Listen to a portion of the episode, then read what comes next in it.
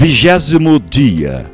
Tu mesmo tens abençoado tudo o que faz, de modo que os seus rebanhos estarão espalhados por toda a terra. Jó, capítulo 1, versículo 10. No desafio de hoje, ore para Deus fazer prosperar o trabalho das mãos dos nossos filhos. Ore para que os teus filhos possam ter o sustento digno por meio de uma ocupação de que eles gostem e na qual se saiam bem. Ore para que o trabalho dos seus filhos encontre favor diante dos outros e seja bem recebido e respeitado. Que o amor de Cristo nos motive